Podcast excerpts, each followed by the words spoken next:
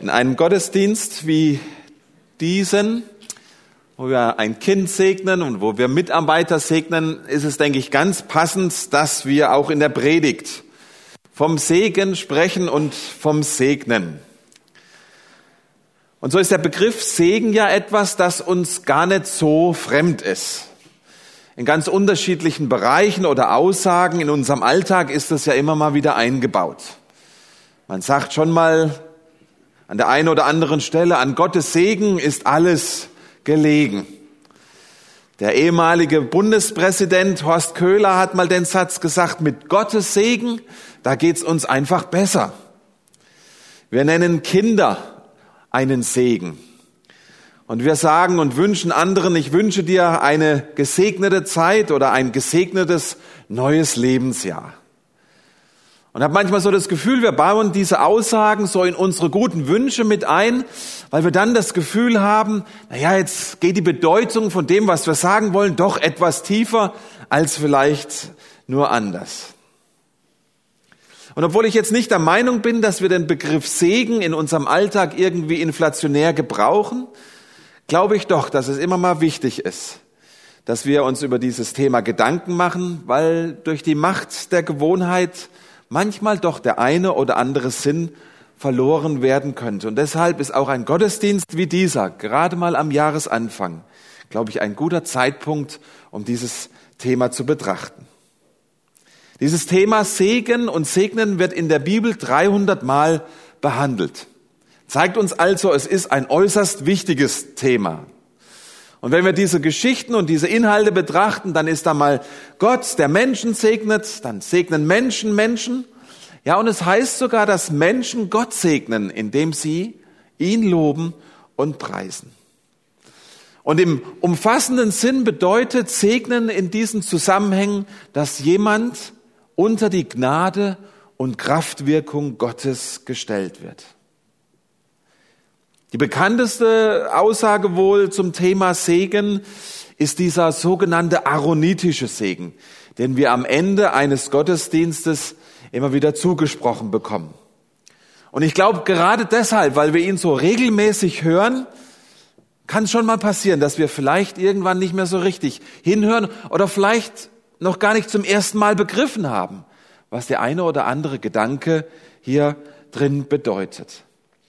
Und ich habe mir diesen Text uns für heute vorgenommen und bin dazu zwei ganz grundlegenden Aussagen gekommen, die in diesem aaronitischen Segen immer wieder deutlich werden. Zum einen stellt sich Gott selbst darin vor. Er zeigt sein Wesen. Er zeigt uns in diesem Segen, wer er ist. Und zweitens macht er uns deutlich, wie er uns gegenübersteht, wie er uns sieht, welche Herzenshaltung er zu uns hat. Ich lese euch den Text mal vor aus 4. Mose 6. Und der Herr redete mit Mose und sprach, sage Aaron und seinen Söhnen und sprich, so sollt ihr sagen zu den Israeliten, wenn ihr sie segnet. Der Herr segne dich und behüte dich. Der Herr lasse sein Angesicht leuchten über dir und sei dir gnädig. Der Herr hebe sein Angesicht über dich und gebe dir Frieden. Denn ihr sollt meinen Namen auf die Israeliten legen, damit ich sie segne. Wenn man das mal in einem Bild beschreiben kann, hat äh, oder, oder ist dieser Segen wie so ein Band oder wie eine Kordel, das aus drei verschiedenen Fäden geflochten ist. Jeder dieser drei Fäden hat so seine eigene Bedeutung, aber alle drei Fäden zusammengeflochten ergeben ebenfalls einen ganz wunderbaren neuen Sinn. Betrachten wir mal das erste Band. Der Herr segne dich und behüte dich. Im hebräischen Urtext steht hier für das Wort segnen kein Konjunktiv, so wie ihr ihn vielleicht gestern Abend in der Sportschau gehört habt. Ja, wenn der Schiri heute nicht so schlecht gepfiffen hätte, dann wäre eventuell etwas für uns drin gewesen.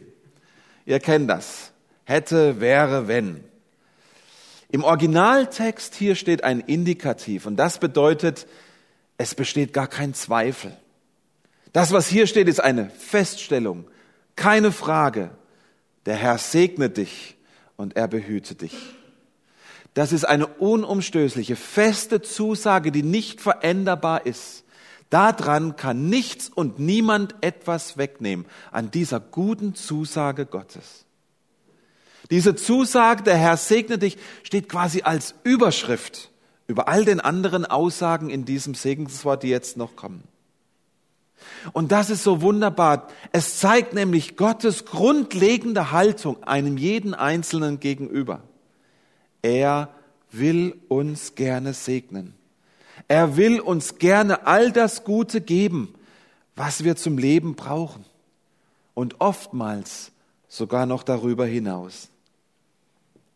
Diese Segenszusage von Gott, das ist nicht so ein Qualitätssiegel einer Firma, die mir zwei Jahre Garantie auf ein Gerät gibt und danach bin ich dann auf mich allein gestellt. Ihr kennt das, ihr kauft einen Staubsauger und genau nach zwei, Mon zwei Jahren und einem Monat geht er kaputt. Jetzt stehen wir da. Die Rechnung haben wir natürlich weggeworfen und die Garantie ist abgelaufen. Mit Gottes Zusage ist es ganz anders. Die bleibt bestehen für immer. Er sorgt sich um uns als Geschöpfe. Er möchte uns anschließen an seine Kraft, möchte uns zurüsten, möchte das geben, was wir zum Leben brauchen, dass wir unser Leben gut bewältigen. Das ist genau der Grund, was ihr vorhin auch gesagt habt, warum ihr euren Noah segnen wolltet. Ihr wollt ihn in den guten Einflussbereich Gottes stellen. Und gerade weil diese erste Aussage, ich will dich segnen, so wie eine Überschrift über allen folgenden Aussagen steht, ist es wichtig, an diesem Punkt auch nochmal was ganz Grundlegendes zu sagen. Jeder dieser drei Fäden oder Bänder, die hier stehen, ist auch eine Herausforderung. Eine Herausforderung an mich zu sagen, will ich diesen Segen auch empfangen? Will ich das auch wirklich zulassen? was mir im Segen von Gott her angeboten wird. Denn eins steht fest, wir können das auch ablehnen, was Gott uns schenken will. Das ist wie wenn wir in ein wunderbares Entspannungsbad steigen wollen, angenehme Temperatur, Lavendelduft kommt uns entgegen und wir steigen da rein in einer wasserdichten Regenkombi. Dann kommt nichts an von der wohltuenden, entspannenden Wirkung dieses Bades, oder? Und ihr Lieben, so ist es mit dem Segen auch. Es kommt darauf an, wollen wir diese Zuwendung Gottes an uns heranlassen? Sind wir willig, unsere Regenjacken abzulegen und Gottes Segnungen freie Bahn zu lassen? Ja, uns sogar danach auszustrecken und ganz bewusst dem auch Glauben zu schenken, dass in Gottes Segen eine Kraft liegt, die mein Leben verändern kann. Bist du offen für Gottes Segen, den er dir schenken möchte? Glaubst du, dass wenn dich jemand segnet, wenn jemand dir Hände auflegt, wenn jemand dich mit Öl salbt, dass es etwas bewirkt? Der Vers geht dann weiter. Er hat noch einen zweiten Teil. Der Herr segne dich und er behüte dich. Jetzt kommen wir ein bisschen näher an den Vers vom Noah ran, den ihr immer ausgesucht habt. Dieser zweite Teil des Satzes ist Gottes Angebot, uns schützend in unserem Alltag zu begleiten. wir können uns vorstellen, dass dieser Aspekt für die Israeliten damals ein ganz wichtiger war. Wenn sie jetzt durch diese gefährliche Wüstenlandschaft ziehen würden, hinein in ihr neues Land. Das war eine lebensfeindliche, unbekannte Umgebung für jeden einzelnen von ihnen. Und da hinein spricht Gott zu ihnen, ich will euch behüten. Und ihr Lieben, wir dürfen jeden Morgen genau dieses Wort neu hören und uns ganz neu zu Herzen nehmen. Ich bin nicht allein in dieser Welt. Ich bin nicht allein an diesem Tag. Ich stehe heute unter dem Schutz des Höchsten, des Allmächtigen. Ich stehe nicht nur unter dem Schutz des Staates, in dem ich lebe, wo die Polizei für Recht und Ordnung sorgt, was wunderbar ist. Es ist sogar der Allmächtige selbst, der Einzige, der mir wirklichen Schutz zusichern kann. Möchte uns ermutigen. Lasst uns das nicht einfach nur lesen und überlesen, sondern sprecht diesen Schutz aus über euren Kindern, wenn sie morgens das Haus verlassen dass sie unter Gottes wachsamen Augen gehen dürfen. Sprecht es über euren Ehepartnern aus, über euren Freunden, Bekannten. Nehmt es für euch selbst in Anspruch. Herr, behüte uns. Es ist ganz interessant bei diesem ersten Band, bei diesem ersten Aspekt zu sehen, dass hier dann hier oder dass hier dich in Einzahl steht. Ganz am Anfang hat Gott noch die ganzen Israeliten angesprochen in der Mehrzahl. Und jetzt wird deutlich, jeder Einzelne ist damit gemeint. Nicht nur eine große Masse. Jeder Einzelne darf diese Segenszusagen für sich in Anspruch nehmen. Niemand muss irgendwo in der großen Masse untergehen. Das wird auch am zweiten Band deutlich.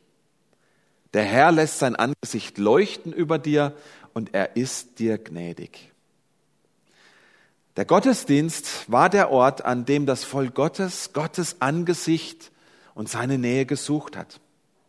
Und wir lesen das in der Bibel immer wieder, dass berichtet wird, dass die hohen Priester mit einem leuchtenden Angesicht aus dem Allerheiligsten zurückgekommen sind, nachdem sie eben in Gottes Gegenwart gestanden sind und für das Volk gebetet haben. Wir lesen davon, dass Mose mit einem leuchtenden Angesicht vom Berg Sinai herabgestiegen ist, als er 40 Tage bei, in Gottes Gegenwart gestanden war. Hab mich immer wieder gefragt, wie ist das passiert? Warum hat dieses Gesicht von diesen Menschen so hell geleuchtet, wenn sie so direkt aus der Gegenwart Gottes gekommen sind? Man sagt ja, man wird so wie die Personen, mit denen man Zeit verbringt. Und wenn wir die Beschreibung oder wenn wir die Beschreibung Gottes, des Vaters mal lesen in der Bibel, dann wird immer auch mal wieder von diesem Leuchten, von diesem Licht berichtet. In vielen Psalmen wird Gottes leuchtendes Angesicht beschrieben als die wohlwollende Zuwendung Gottes, des Vaters zu seinem Volk. Das heißt da oft, sein Leuchten steht über dir. Er ist dir zugewandt. Die beste Beschreibung dessen kommt jedoch aus dem Propheten Zephania. Er sagt da, der Herr, dein starker Gott, der Retter, ist bei dir. Und jetzt kommt's. Begeistert freut er sich an dir. Vor Liebe ist er sprachlos ergriffen und jauchzt doch mit lauten Jubelrufen über dich.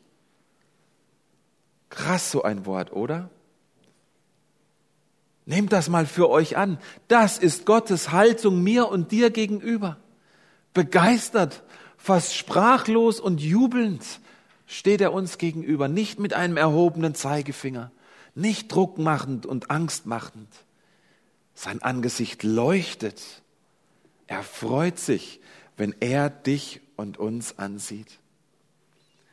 Und diese unmittelbare Begegnung mit Gott, in seiner Gegenwart stehen, das verändert und ließ diese Menschen erleuchten.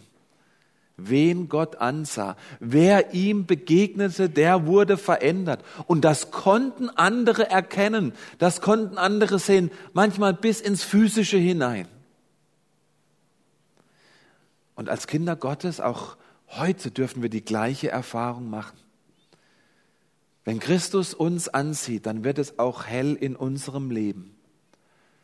Dann darf unser Leben heil werden. Dann dürfen wir Kraft und Stärkung erfahren für unsere schwierigen Situationen. Dann dürfen wir Vergebung und einen Neuanfang erfahren. Dann dürfen wir erleben, dass wir eine gute neue Aufgabe in dieser Welt bekommen. Und deshalb auch hier die ganz persönliche Frage an dich. Hast du einen Ort, einen Platz, eine Zeit, wo du in Gottes Gegenwart trittst? Das ist die Herausforderung an uns. Wollen wir in diese Gegenwart Gottes eintreten? Machen wir Zeit dafür? Haben wir einen Platz dafür, um uns verändern zu lassen? Wo kommst du nach Hause?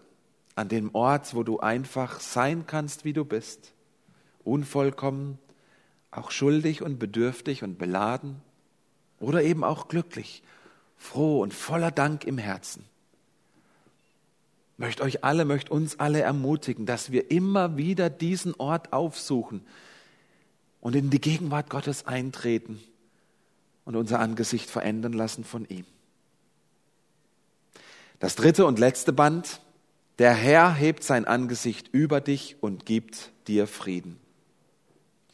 Wenn man sein Angesicht gegenüber jemand anders senkt, will man nichts mit ihm zu tun haben, oder? Ihr kennt die Situation in der Stadt. Ihr seht irgendwo jemanden kommen und wollt diese Person gerade nicht treffen. Was macht man? Kopf runter und möglichst schnell vorbei. Macht natürlich keiner von euch. Aber so, so passiert das.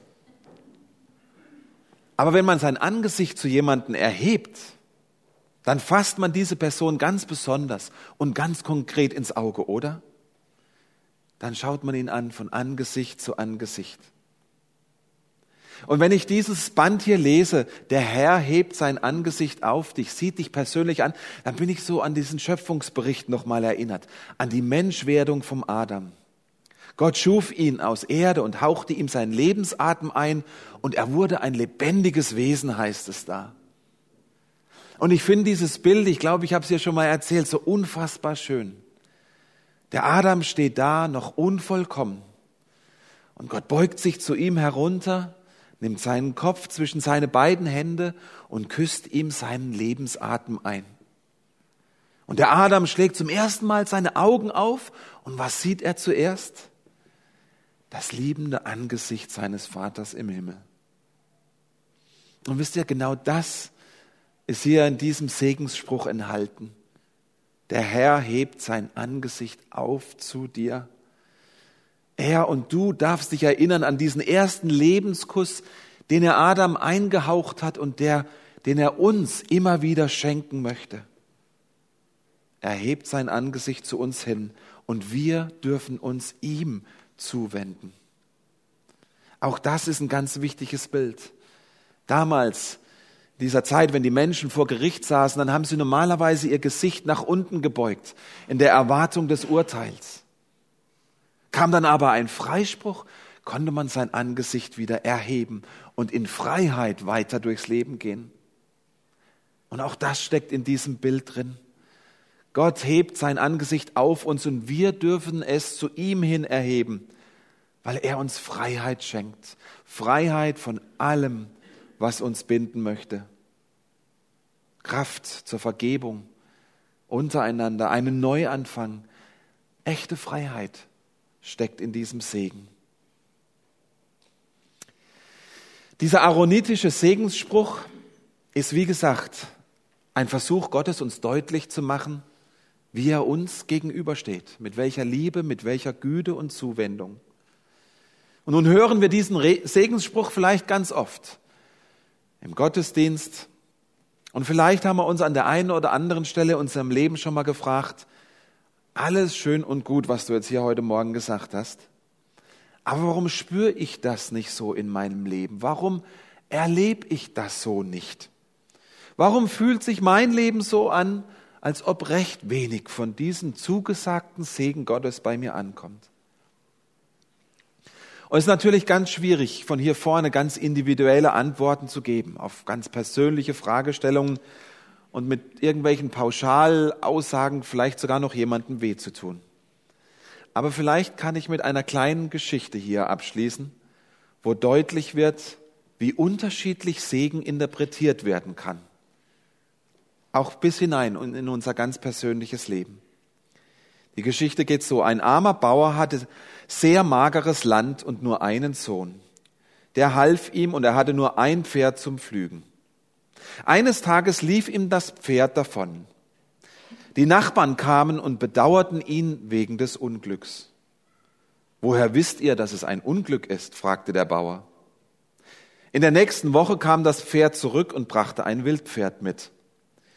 Die Nachbarn kamen und gratulierten dem Bauern zu diesem Segen. Woher wisst ihr, dass es ein Segen ist? fragte der Bauer. Eine Woche später ritt der Sohn auf dem wilden Pferd, fiel herunter und brach sich das Bein. Die Nachbarn bedauerten wieder das Unglück, aber der Bauer fragte wieder ruhig zurück, woher wisst ihr, dass es ein Unglück ist? In der folgenden Woche brach ein Krieg aus. Soldaten kamen ins Tal, um junge Männer mitzunehmen. Den Bauernsohn ließen sie da, weil er das gebrochene Bein hatte. Was genau ist Segen? Wann genau erleben wir ihn oder eben nicht? Was ist Unglück? Oftmals ist es eben nur im Nachhinein möglich zu sagen, was sich als segensreich in unserem Leben erwiesen hat oder halt eben nicht. Ich denke, das Wichtige an dieser Geschichte und für unser Leben festzustellen ist, dass wir in unserem Glauben, in unserem Vertrauen, dass wir das nicht auf den Segen setzen oder am Segen festmachen, den wir vermeintlich erfahren oder eben nicht, sondern wir machen unseren Glauben und Vertrauen an dem fest, der den Segen gibt, am Vater selbst. Und in unserem aaronitischen Segen hier zeigt er uns sein Wesen. Es ist sein Wesen, das unendlich stark ist und uns deshalb wirklich beschützen kann. Es ist ein Vater, dessen Gesicht strahlt, wenn er auf seine Kinder schaut. Es ist ein Vater, der dir gnädig gegenübersteht und dich immer wieder, auch wenn es unverdient ist, mit allem beschenkt, was du brauchst. Es ist ein Vater, der nicht wegschaut, sondern der schaut dich direkt an. Und deswegen kennt er dich und erkennt dich und kann dich führen und leiten und dir Frieden schenken für dein Leben, auch in unfriedvollen Zeiten und Lebenssituationen. Segen und Segnen ist kein frommer Spruch, der am Ende des Gottesdienstes steht. Es ist Gottes gnadenvolle Zuwendung an dich seine Kraftwirkung, die du von hier mitnimmst in deinen Alltag.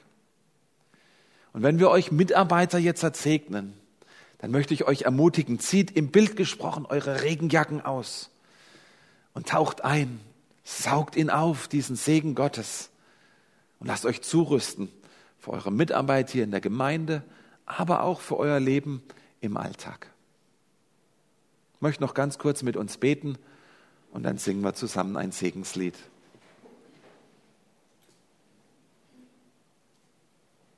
Vater, ich danke dir, dass du, dass du uns so positiv gegenüberstehst.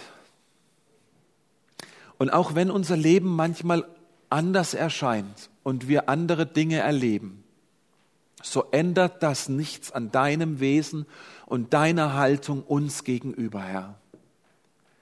Ich möchte dich sehr herzlich bitten, dass wir mehr und mehr eine, eine Haltung bekommen, wo wir unser Herz dir und deinem Segen und deinem Guten öffnen und es erleben dürfen.